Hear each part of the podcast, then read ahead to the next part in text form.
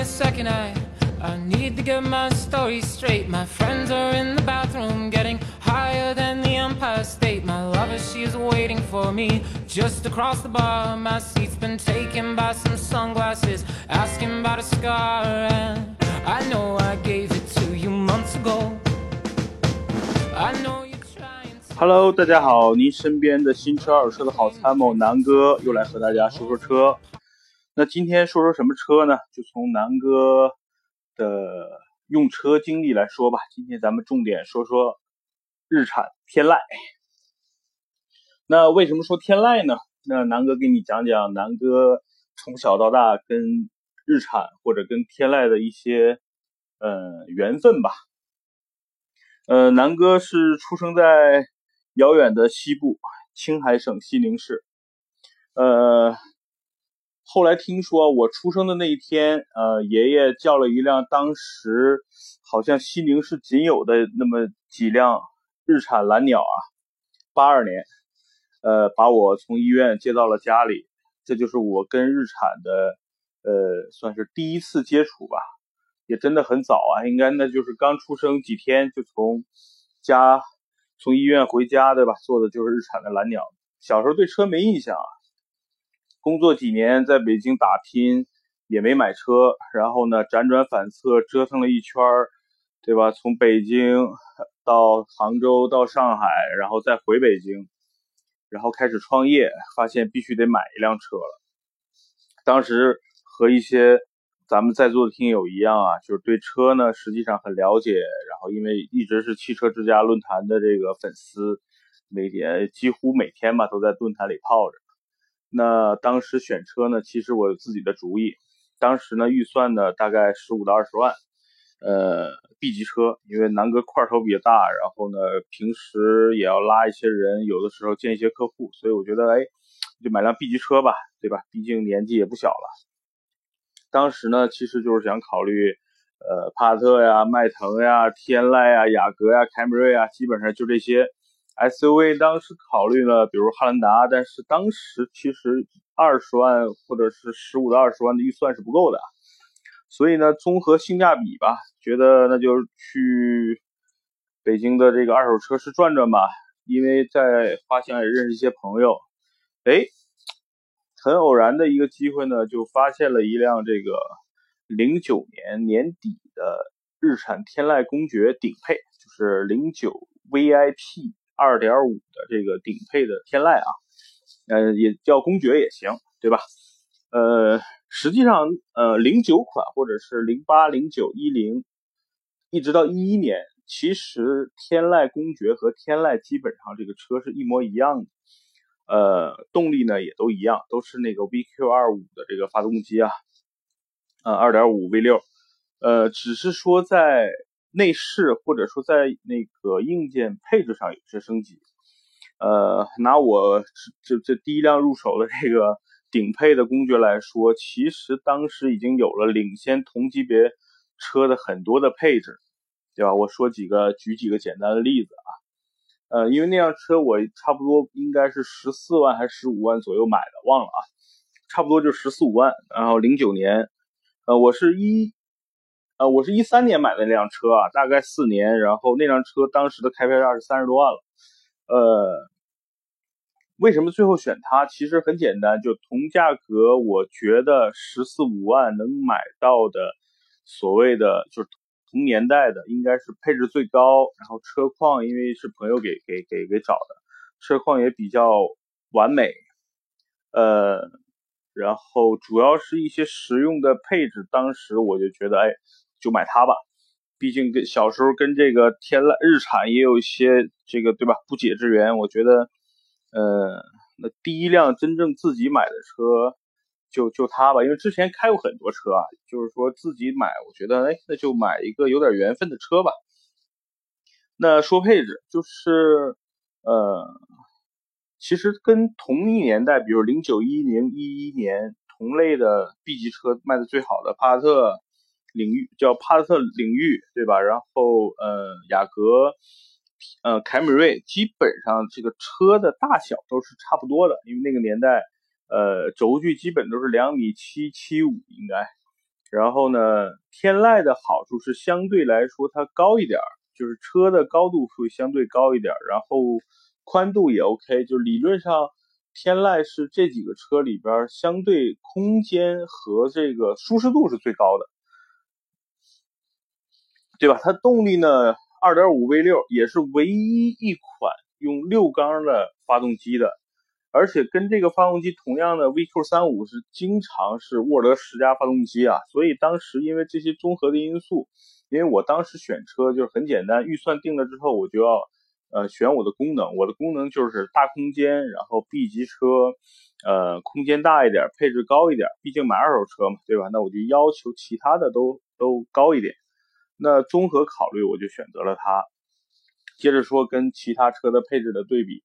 那这辆因为是顶配的公爵，跟其他所有的帕萨特、雅阁、天那个凯美瑞，包括天籁同同同价格来比的话，实际上它多了哪些别的车没有的功能呢？第一呢是 BOSS 音响，因为我是很喜欢听歌听音乐的啊，尤其开车自己的时候，没事就抽抽个风，唱唱歌，对吧？吼一吼，有的时候唱唱唱男高音啊，呵 呵所以呢，呃。BOSS 音响是第一个打动了我，第二个呢，就是那个年代这个天籁的公爵标配的这个大屏啊，导航其实都有，而且都是原厂的。虽然不是那么特别好用，然后地图因为毕竟是零九年、一零年的地图也没更新过，但是还是挺好用的，就是呃领先那个年代的这个配置吧。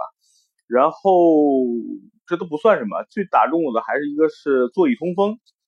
呃，因为那我那个年一三年创业的时候正好比较胖，然后那个每一天汗流浃背，尤其到了夏天，哎，我发现这个通，因为我正好是夏天去买的车，我发现我靠，这个通风座椅很牛逼啊，对吧？然后这个而且是它是前后排都是通风座椅，真皮座椅，然后带打孔的通风，哇，这个这个东西对吧？炎炎夏日，炎炎夏日，对吧？一缕缕这个清风。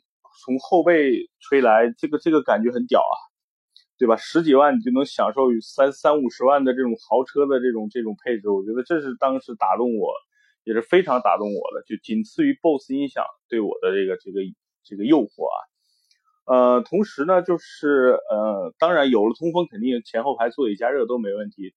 呃，而且这辆最牛批的是它的副驾驶带一个脚托，就是现在呃。本田的这个奥德赛啊，就是第二排座椅有的这个航空座椅这个脚托，都当时觉得，哎，偶尔媳妇坐在这儿或者父母坐在这儿，把脚一提，还是挺享受的嘛，对吧？这个逼格绝对有了。所以这几个配置其实是跟其他车比来说是领先的，而且其实当时那个时候，国内比如零九年、一零年，像 A 六基本上得到二点八。或者三点零的配置才可能有这些通风座椅啊，包括这个 BOSS 音响。当然，那个奥迪可能用的是丹拿，才有这些配。所以我当时综合考虑就买这辆车。那说说优点，优点就是动力还不错，对吧？V 六的发动机，然后呃基本上动力是随叫随到，然后也不会出现特别肉的这种状况。空间呢也很大，然后呢维修保养都很便宜，呃开起来呢就是很中庸。呃，不会有什么特别大的问题，当然也没有什么特别多的激情。然后呢，座椅呢很舒服，这是那一代天籁其实给所有中国人留下的印象，就是移动的大沙发啊，确实很舒服。然后配置很高，那问题就说说说问题吧。嗯，那那一代的天籁，大家可能在路上如果见得多的话。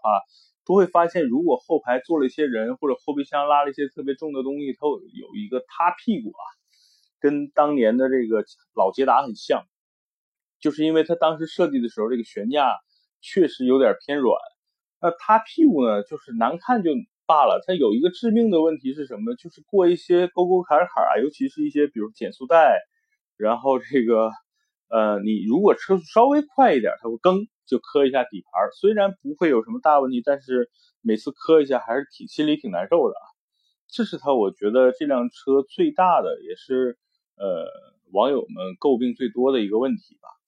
呃，这我我是当时把这个后悬架的这个弹簧啊，包括这个悬架我都给改了。改了之后呢，发现跟原厂的参数不一样，还是有问题。就是我改的时候，因为相对硬了一些，然后弹簧比原来的弹簧也稍微加长了，差不多有五厘米吧。呃，确确实不塌屁股了，然后后排坐一些人也没问题。但是真的在高速的时候会有一些风险，就是说你稍微在高速上有一些沟沟坎坎，你会发现你的后轮发飘，其实挺危险的。所以，呃，我那辆车开了差不多两年吧，跑了差不多六七万公里啊，呃，确实跑的挺猛的，挺狠的。然后不到两年，应该是一年半的时间，跑了六七万公里，然后把它卖掉了。呃。呃，为什么卖掉？就是第一呢，怎么说呢？就是我那那段时间长途跑的比较多，然后确实这个换了弹簧之后，我自己心里有一些不踏实，就是它不无法给我一个特别特别踏实一种驾驭，因为是我自己改的问题啊，确实也也懒得再改回来了。第二呢，就是我这个人，尤其是用手机、用车这些东西，就是 喜新厌旧，经常容易换。当然，这个我对爱情是非常忠贞执着的，但是对于这些用使用的东西啊，手机啊，对吧？当年 MP3 啊，然后这个电脑啊，真的是，哎，怎么说呢？败家，经常想换，心里一长草，那就换吧。那这样我就把这辆车卖了，卖了之后呢，阴差阳错的我又买了一辆新的天籁公爵。为什么买又买了一辆天籁公爵呢？就是当时还是一样，就是预算二十万，然后呢空间要大，争取买。当时其实优选想买 SUV，然后呢第一空间要大，第二呢呃要比前一代的这个新一点，然后呢新车二手车无所谓，然后呃选来选去。怎么说呢？就发现二十万你还是买不到汉兰达呀，然后呢，呃，对比了什么帕萨特呀，什么都觉得哎，配置还不如以前的天籁高，然后开起来一点八 T、二点零 T 我又没什么感觉，然后阴差阳错的就又买了一辆新款的天籁公爵，呃，那辆天籁公爵是从人人车买的，当时正好是我是一三，我看一五年。我是一五年年底买的那辆车，然后正好那个人车那时候在推广，我我也算尝尝鲜，用一下这种二手车交易平台，买了这辆车。当时这辆车只跑了六千公里，然后基本上是准新车，然后车主这辆车一直放在地库，就几乎没开过。他买了差不多一年时间就没开过，只跑了六千公里。我一看，我靠，这他妈就是一辆新车呀！就它吧，然后配置呢是。次低配，也就是相对来说比较低的配置了。但是那一代就是现在的天籁公爵的这个好处呢，是它整整体拉长了，就是整个轴距也拉长了，整个车也超过了五米，呃，基本上内部空间和 A6L 是差不多了。所以当时一想，哎，就是空间大，就它吧。然后车又比较新，白色的，觉得很漂亮。然后呢，呃，对于老一款其实也没有太多的升级，可能是灯。就是大灯换成了这个原来的卤素灯泡，然后现在变成了氙灯。然后呢，呃，内饰呢有一些变化，相对来说原来是木纹，现在变成了这个呃相对年轻的一点的内饰。然后整体方向盘啊，包呃多了个换挡拨片，整体方向盘跟这个座椅跟老一代基本没什么区别啊。呃，当然了，因为是四低配，没有了 BOSS 音响，没有了通风座椅。但是后排是有这个这个通风的，所以其实这个新天籁公爵的这个设计师也挺脑残的，对吧？你想想这个为什么要把这种舒适型配置放在后排？你说一般老板会，一般大老板会坐天籁公爵后排吗？对吧？所以定位还是有问题啊。呃，这辆车也说说好处坏处吧。好处就是。怎么说呢？油耗确实比之前 V 六的省了一些，因为毕竟变成四缸了嘛，对吧？然后现在也是新，相当于是新的日产的平台，然后呢样子比之前年轻了不少，然后空间很大，对吧？这个异常的大，就是跟我自己感觉就是跟 A 六 L 差不多，呃，底盘确实比之前重新调教了，不像以前那么软。有一些驾驶的感觉，尤其弯道啊什么的，驾驶感比之前好多了。那说说问题吧，就是我自己总结，可能嗯，差不多第一点呢，就是动力确实没有四缸，虽然叫嚣怎么呃，对吧？科技怎么怎么进步，然后这个这个燃燃油比怎么怎么提升，我觉得还是不如以前的六缸的发动机动力随叫随到，尤其是哦，是它是这样，前从零公里起步是很快的。到了六十八十开始衰减，就是当你从八十加速到一百二甚至更快的时候，你就发现动力是有一些吃紧了。像之前的 V 六的发动机呢，起步其实感觉是没有这辆这个四缸的发动机起步那么灵敏的。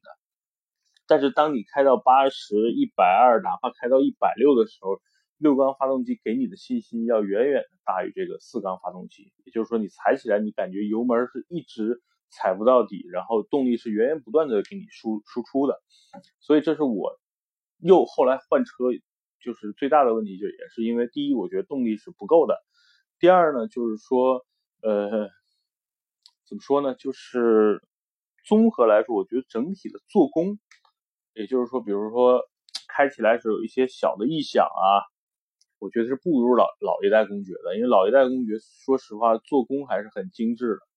你开起来也不会有什么一些嘎啦嘎啦摩摩擦的声音啊，包括一些你不知不觉有一些小零件在里晃的声音，这是没有的。但新一代的公爵我发现会有这个问题，而且有的时候空调你会发现开开空调有一些就很细小的一些一些声音，我会觉得哎，这个这个日产这个公司对于汽车品质的这个要求啊，好像一年不如一年了。那还有一个呃什么问题呢？就是说。呃，这一代公爵就是你开起来你会感觉就是很中庸，就是动力也动力也一般，然后呢空间确实很大，但是呃你发现不了它其他的一些 一些优点啊。然后我我我就是因为动力确实不行，呃后来又又又把它卖了。其实我也是个很败家的人，但是说说说这两代天籁呃天籁吧，就是说实话。我对日产这个品牌的这个所谓的忠诚度或者喜好度真的是越来越低，对吧？本来我对零九年的这款天籁公爵 VIP 吧，给我其实如果打分，我会打七十到八十分，因为我觉得这辆车综合来说还是不错的。因为买的是二手车，车况一般，所以呢，这个后来才导致去想去换它。那换了一款新款之后呢，我发现真的是从各方面来说都不如老款，尤其是从这个品质，对吧？行驶品质，然后这个包括配置，包括这个呃，刚才说做工，其实是不如不如老一款的。尤其是这款新款的这个四缸发动机，我真的不知道这个日产，对吧？确实可能利润高了，但是确实坑了它的用户。虽然这辆车现在卖的很火啊。但是我估计是滴滴加上这个价格相对比较低，对吧？把它给卖火卖火，所以总体综合来说，我觉得日产整体的车的品质真的是不如以前了。所以如果你现在在在在这个 B 级车之间徘徊，比如帕萨特、迈腾，对吧？凯美瑞，然后雅阁，呃，天籁，然后包括比如说阿特兹。对吧？包括别克的君越这些车里边选的话，我不会推荐你买天籁，也就是因为我差不多真的是开了五年的两代的天籁啊，算是资资深的天籁车主。呃，反过头来现在总结一下，这个天籁真的是，如果你想买个二手车，我觉得你就买个零九款到一一款，就是老款的。呃，因为现在价格应该会更便宜，对吧？应该是几万块钱就可以买一辆。如果车况好的话，我觉得呃开起来还是不错的。当然，我就不建议你买这个，就是一二年改款之后的这个天籁了，真的是不太好。呃，现在可能天籁又换代了，就是前脸又换成整个现在日产的这个这个这个 logo 的标识，所以我觉得，但是动力啊整体是没有什么变化的，所以我不推荐这款车。呃，如果现在你在 B 级车之间选的话，我觉得如果就是还是我还是一个。呃，维度啊，这上一期我讲过，就是一个预算，一个呢这个车的主要用途，对吧？那如果说你差不多二十万以上的预算，就是二十万可以出头的预算，然后呢，你主要比如说呃日常用，然后偶尔可能要接待一些客户，呃，那我还是推荐你买帕萨特，或者是最最最好还是买这个最新款迈腾，对吧？然后买1.8或者 2.0T 的配动力，呃，这个这个发动机，这样的话，我觉得，嗯，综合来说，就是在二十万出头这个价位，呃，你可以买大众。呃，如果说你想，你就是家用，然后你又考虑燃油，又考虑这个品质，又考虑后期的保养，那我觉得，呃，我我最推荐的实际上是凯美瑞的油电混动，因为我身边有朋友买，确实综综合来说那款车真的是不错的，2.5的发动机，然后日本的这 Hybrid 这个，对吧？这个全球号称最牛逼的混动系统。呃，好像百公里油耗才四到五个油，呃，真的是非常非常好。确实，如果是二十万左右的话，我觉得，呃，如果是让我选啊，现在我可能如果就 B 级车，我会买，毫不犹豫的买凯美瑞混动，因为现在优惠应该是三万多了。因为我记着，呃，春节前的时候应该是优惠三万，我估计现在应该优惠的会更多，因为凯美瑞马上就是，呃，整个又要改款嘛。对吧？我估计下半年应该会有改款，现在应该是买，呃，凯美瑞的一个好时机，对吧？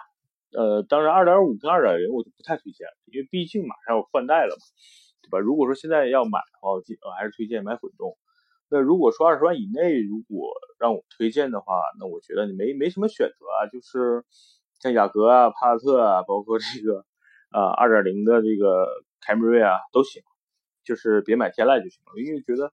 呃，无论是本田还是丰田，在在品控上相对来说还是比天籁现在要严格一点，所以就是车的品质会稍微好一点。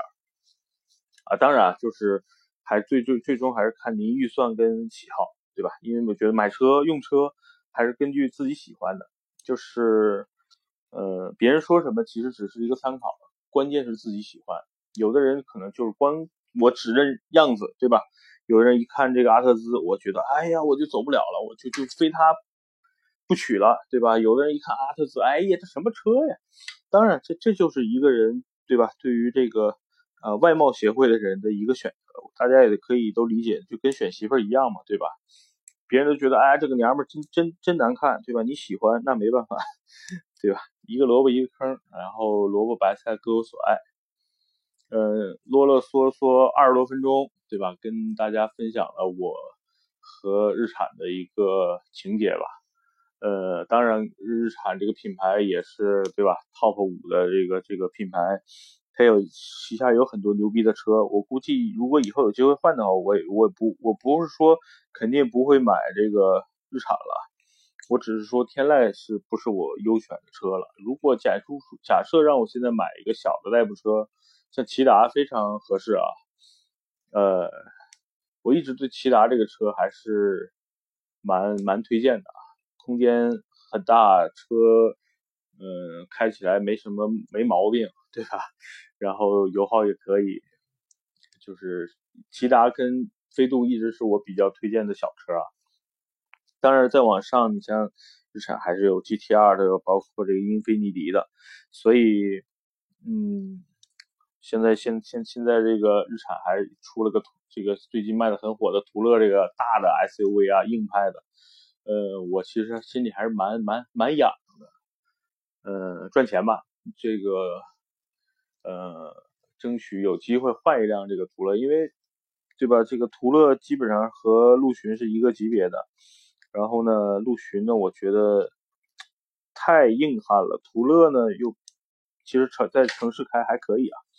样子呢比较稍微温柔一点，所以看吧，这个以后有机会给大家试驾试驾，然后跟大家做一些分享，好吧？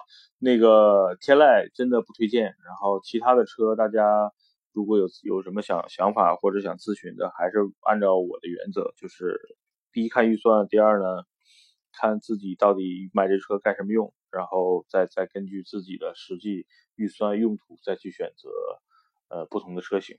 好吧，有什么问题可以大家加我微信幺六九幺八幺六六，随时咱们沟通交流。好吧，听完这首歌，然后祝大家晚安。Tonight.